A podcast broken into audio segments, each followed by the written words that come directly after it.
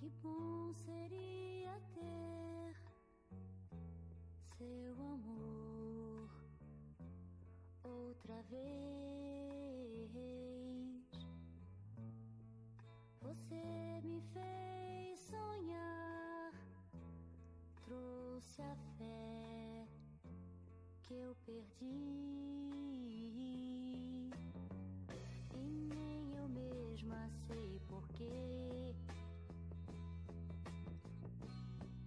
Eu só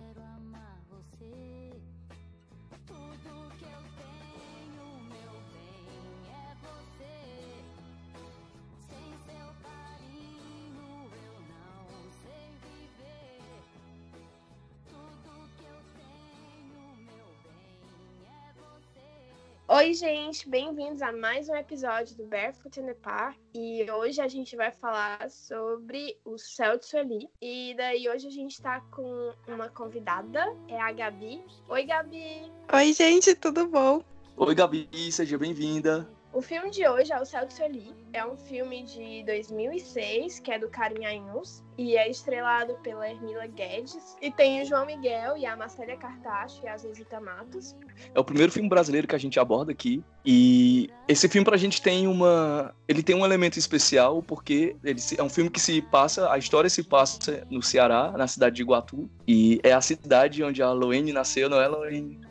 Sim, é a minha cidade natal. É, como o filme é muito familiar pra gente, toca muito a gente na questão emocional, principalmente pra mim, tendo em vista que eu estava lá em Iguatu, eu morava em Iguatu na época, então eu sabia que estava sendo filmado e tudo, e depois rever esse filme e entender e me ver um pouco nessa personagem, então é, para ter esse olhar de fora e meio que esse olhar mais racional sobre o filme, a gente convidou a Gabi para estar com a gente hoje. E, bom, é isso. É, o filme tem como protagonista a Hermila, que é a personagem da Hermila. Ah, vale lembrar que os personagens todos têm o nome do- dos seus atores. Então, a Hermila, que é essa protagonista, ela tá voltando pro, pra Iguatu. Começa a dela no- nesse, nesse ônibus, voltando pra Iguatu com o bebezinho, que é o Mateuzinho, né? O filhinho dela com o marido.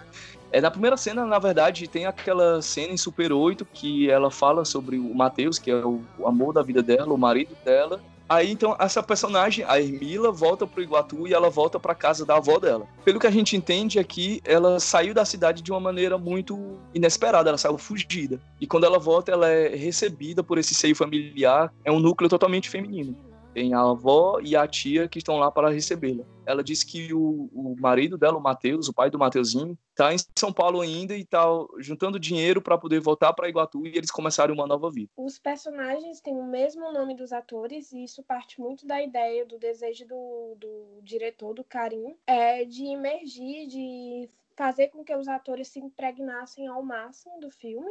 E daí foi isso, por exemplo, que a Fátima Toledo tentou trabalhar, é, onde as atrizes elas moraram em Iguatu durante toda a filmagem, elas moraram na mesma casa onde foi filmada, elas utilizaram as mesmas roupas. Então, tudo isso para tentar fazer com que elas entrem de fato nesses personagens e que, enfim, que se impregnem dele e que seja o mais real e o mais cru possível, que tenha esse toque documental. E daí é muito engraçado porque a Hermila é uma atriz linda, e daí durante. Eu lembro muito que a gente teve uma discussão na época quando eu fazia cinema, que era sobre a construção da, da arte do, do, do filme, né? Da maquiagem e tudo. E daí eles disseram que todas as roupas, tudo foi de lá, que eles conseguiram brechas lá, mas para além disso, tipo, a maquiagem, tipo, o, o cabelo dela. Porque como ela era uma atriz muito bonita, ela é uma atriz muito bonita, eles tiveram muito, muita dificuldade em deixar ela feia, a Armila feia. E daí eles foram tentando várias coisas, várias coisas para deixar ela feia. E daí uma das coisas foi eles começaram a pintar de louro e daí no final ele desistiu e deixou só aquelas mechas loiras. O Karim queria muito trazer essa, essa atmosfera natural pro filme. É, tanto como o Loene comentou, ele deixou as três atrizes morando na mesma casa. O João Miguel também morou na cidade, em Iguatu. É, ele vestia as a roupa do- dos mototaxistas, E no início do filme, que é a cena quando a Hermila chega em casa, que ela é recebida pela tia, pela avó, que a avó faz a janta e tem aquela que ela vai dar o banho no, no Mateuzinho. Para mim, uma das coisas que eu mais percebi assim de cara foi que aquilo era uma coisa improvisada, não era uma coisa ensaiada. O, o diálogo, o jeito que as, as atrizes estavam interagindo naquela cena me soava, me soava muito natural. Foi até uma coisa que eu comentei com a Loene, não foi Loene, assim, que assistiu o filme. Me parecia muito real aquela, aquela conversa que elas tinham. E aí, assistindo uma entrevista do Karim, ele explicou que realmente o filme foi muito improvisado e muita coisa foi alterada, mudada da ideia original. É, essa ideia do, da, do filme, da moça que vai para o interior e depois tenta se vender para poder sair desse interior mudar desse lugar, era uma ideia que ele já tinha de trabalhar com uma roteirista amiga dele, que ela tinha a ideia de fazer um filme inspirado numa notícia real que ela tinha visto, que era de uma moça que estava se rifando para poder ir embora da cidade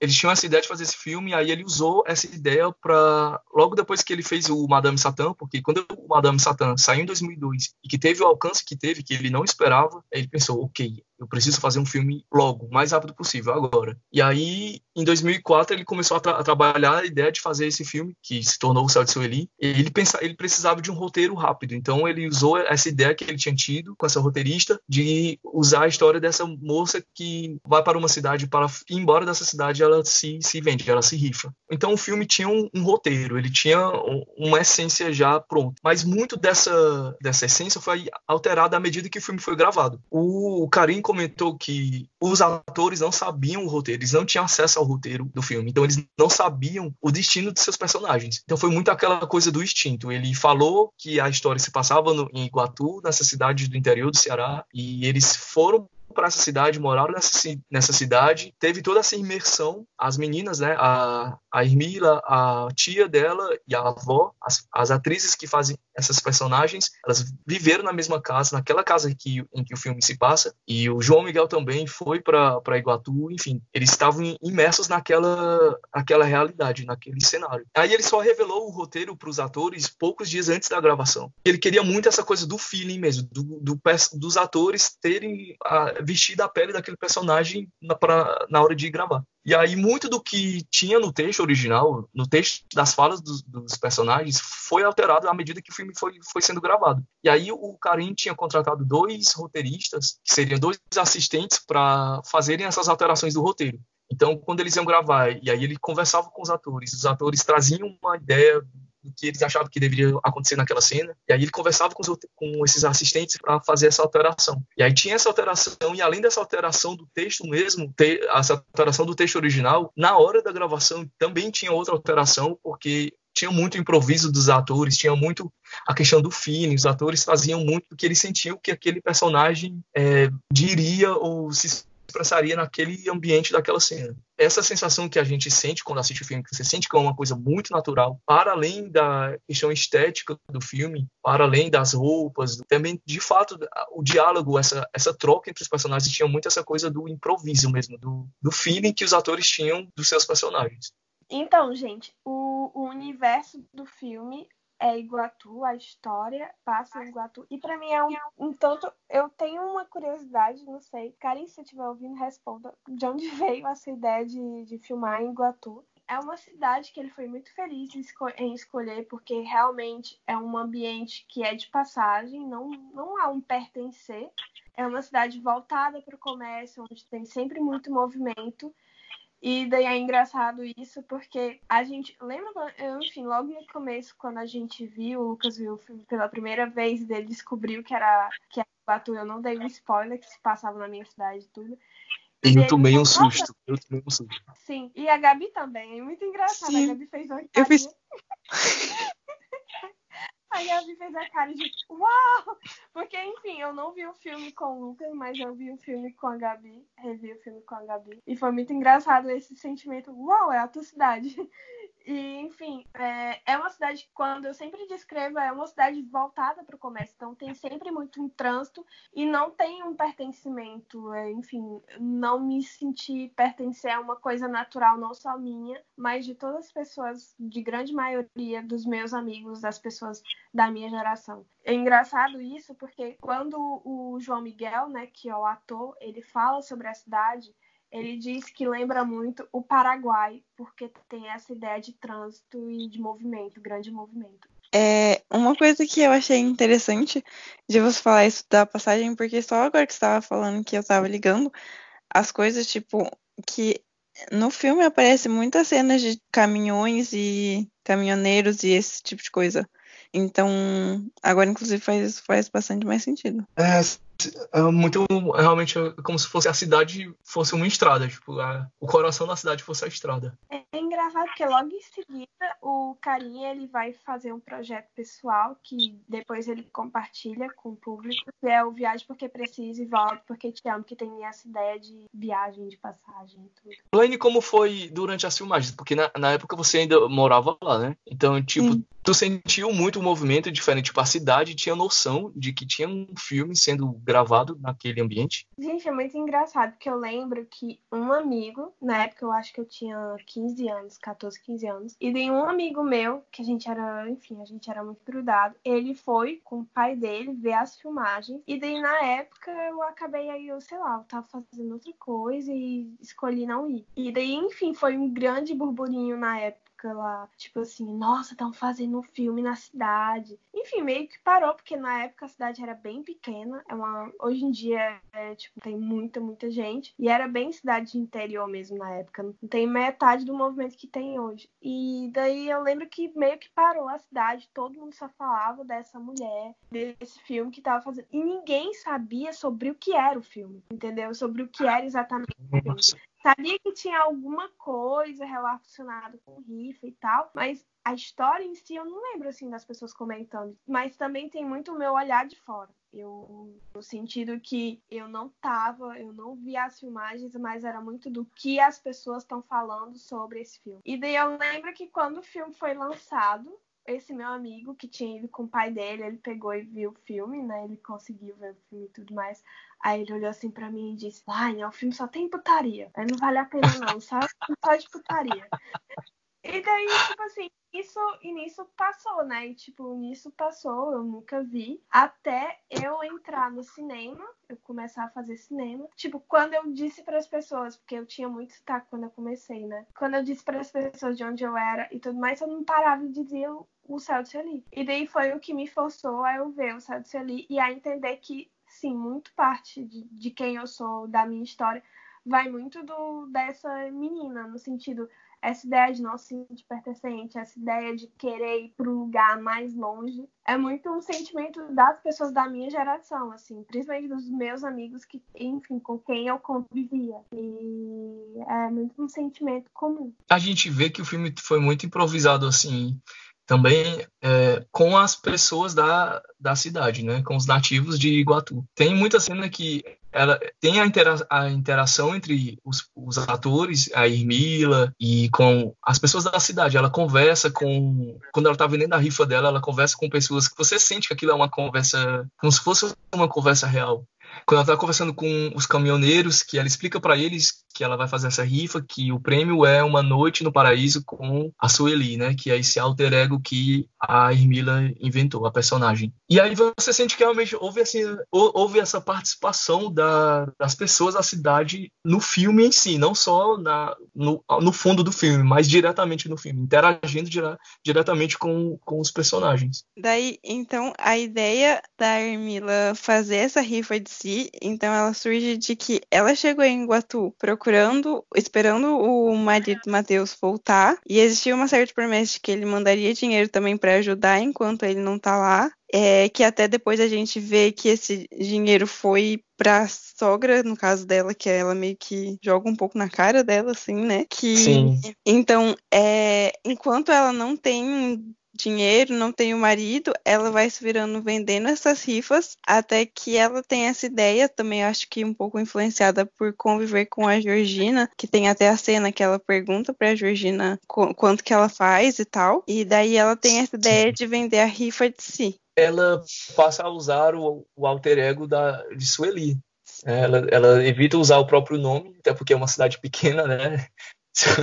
todo mundo certamente a conhece. Aí ela usa o nome de, de Sueli.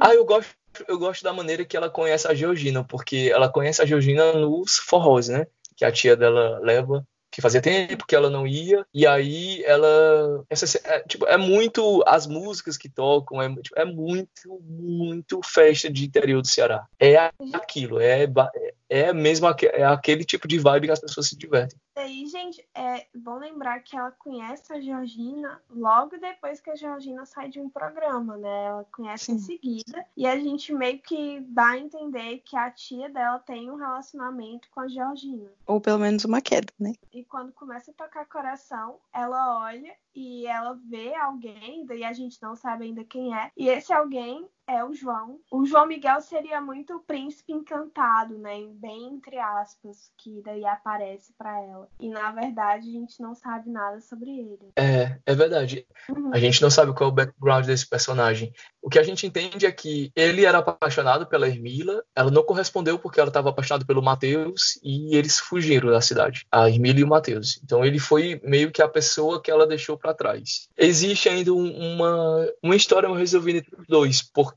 quando, quando ela senta para conversar com ele, ainda tem aquela coisa do aquele clima de romance, né? E quando ele vai atrás dela também, é, é de muito é muita coisa de paquera. Aí tem essa cena que ele vai atrás dela e aí ele oferece a ela uma carona para casa e ela diz que só aceita uma carona se ele colocar ponto na, um ponto na rifa dela. Ele disse que pode colocar até 20 pontos. Aí ela sobe na garupa dele e ele vai Nossa, bem feliz deixar ela em casa. Com a sainha dela.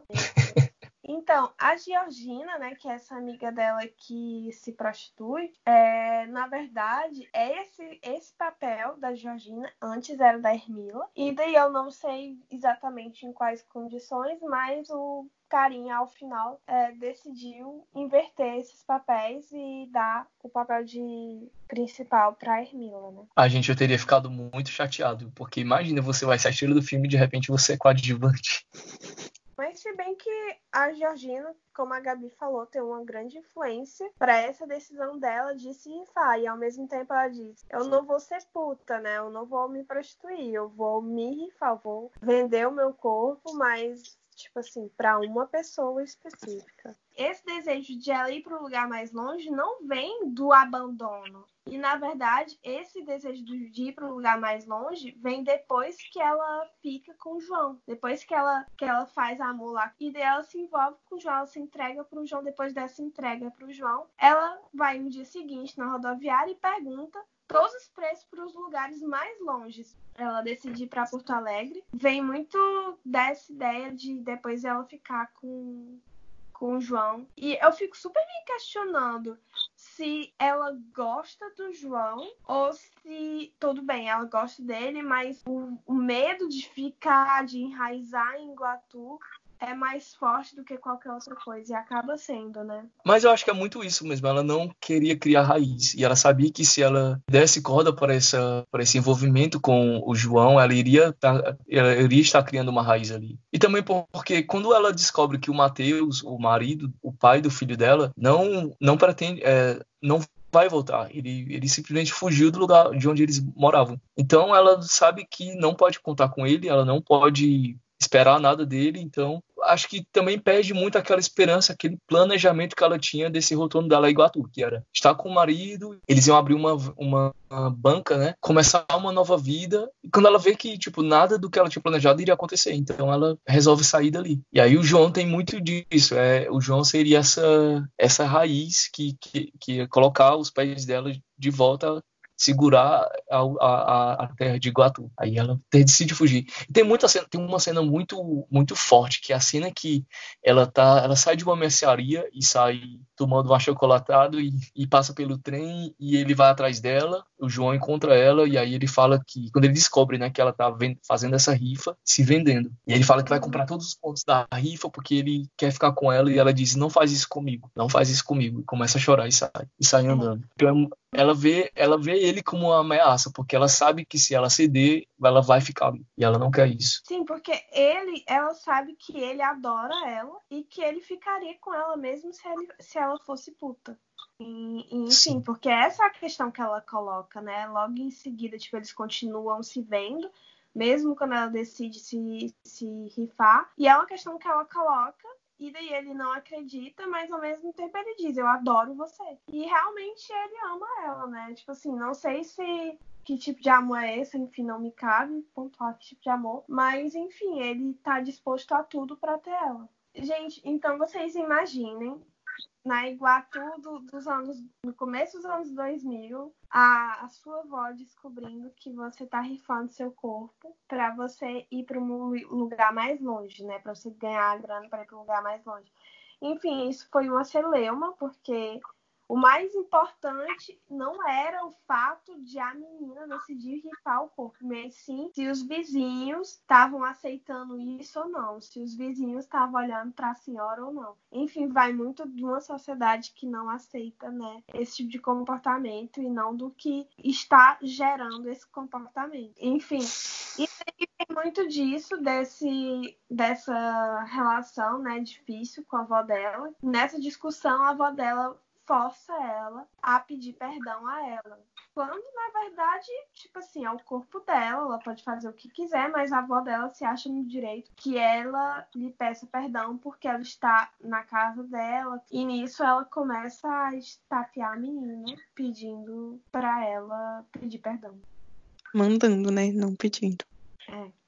E aí, como a própria tia da, da Sueli falou, é, a rifa foi um sucesso. Foi um sucesso em Iguatu. Aí chega o momento dela se entregar para a pessoa sorteada, né? O ganhador da rifa. E eu fiquei muito tenso nessa, nesse momento, porque assim, eu tava o tempo todo pensando que algo de muito terrível iria acontecer com ela, sei lá, dela ser assassinada ou, ou violentado, algo do tipo. Mas até que até que a cena não é tão não é tão tensa. O cara aparentemente a trata bem, mas assim, para ela ela só queria acabar aquilo, então ela quer que seja rápido. E ele tenta, ah, dança pra mim, eu, deixa eu te ver, mas ela não, ela não tá com cabeça para aquilo, ela só quer fazer aquilo e ir embora dali. E aí no dia seguinte, depois dela ter levado o cara ao paraíso, a Sueli levou o, o vencedor ao paraíso, como era a, a proposta da rifa, e aí ela vai embora, ela, desse, ela tem a conversa com a avó dela, e a avó dela pede para ficar com a criança e o Mateuzinho, o que me deixou muito aliviado também, porque eu tava muito preocupado com o destino das crianças. E ela decide deixar a criança com, com a avó e com a tia, e ela vai embora para Porto Alegre, que é a cidade mais longe que ela descobriu na rodoviária. E, na verdade, isso mostra mais uma vez o quão a rifa dela fez sucesso, né? Porque era a cidade mais longe e a do bilhete mais caro. E, Sim. E daí, para mim, eu fiquei bastante feliz por conta desse final, porque tem a última, a última vez que elas comem todas juntas e é muito um ambiente de reconciliação após a briga tensa, super tensa que elas tiveram. E, e eu acho isso bastante importante, porque nesse ambiente de reconciliação vem muito o alívio de, de tipo assim, ai, ah, você pode ir embora. Não sei, mas passa muito essa ideia Sim. pra mim. Ela vai de reconciliação. Sim.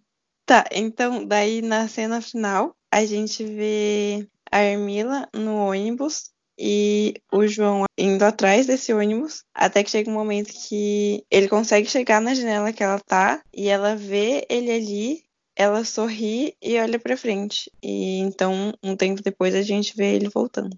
É, interessante porque o Karim fala que o filme é todo rodado em película e ele tava com muito receio quando tava gravando esse texto tipo de a película acabar o Miguel não voltar, porque ele não queria deixar o final aberto, ele queria realmente deixar o final claro, que eles não ficaram juntos.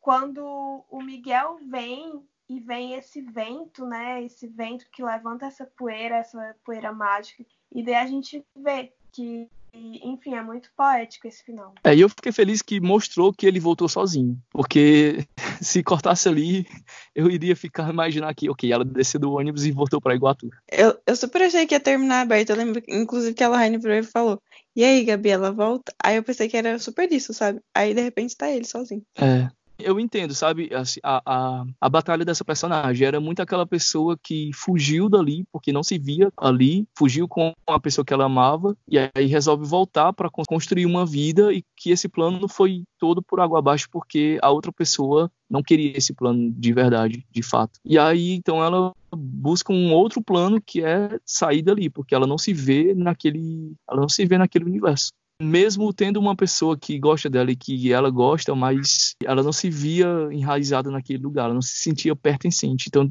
acho que o filme tem muito essa coisa do pertencimento, do sentimento de pertencimento, do quanto isso é importante pra gente se sentir à vontade no lugar ou se, ou se, se enraizar em um lugar ela teve um, uma paixão, que, inclusive no começo, né, que ela fala que a tia pergunta por que ela foi assim, então do nada, tão sem despedir, e ela fala que era alguma coisa, tipo assim, a maior paixão no mundo, alguma coisa assim. Uhum. E aí depois sim, ela, sim. tipo, não tem mais coragem de se entregar uma segunda vez. Sim.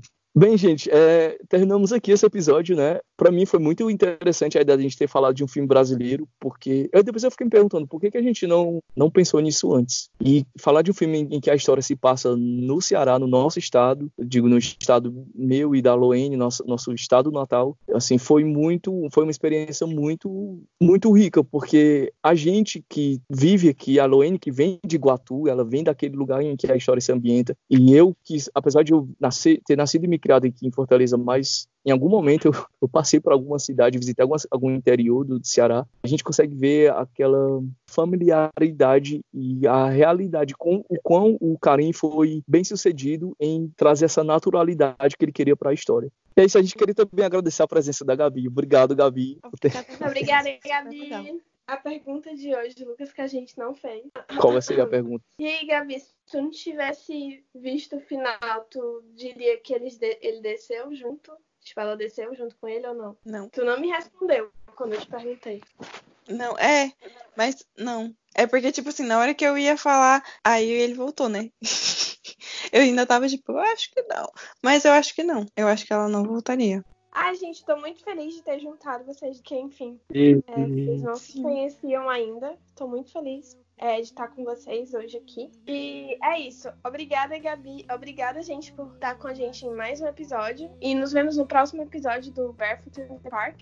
Ok, gente. Tchau, tchau. Obrigado, Gabi. Tchau, Luane. Tchau.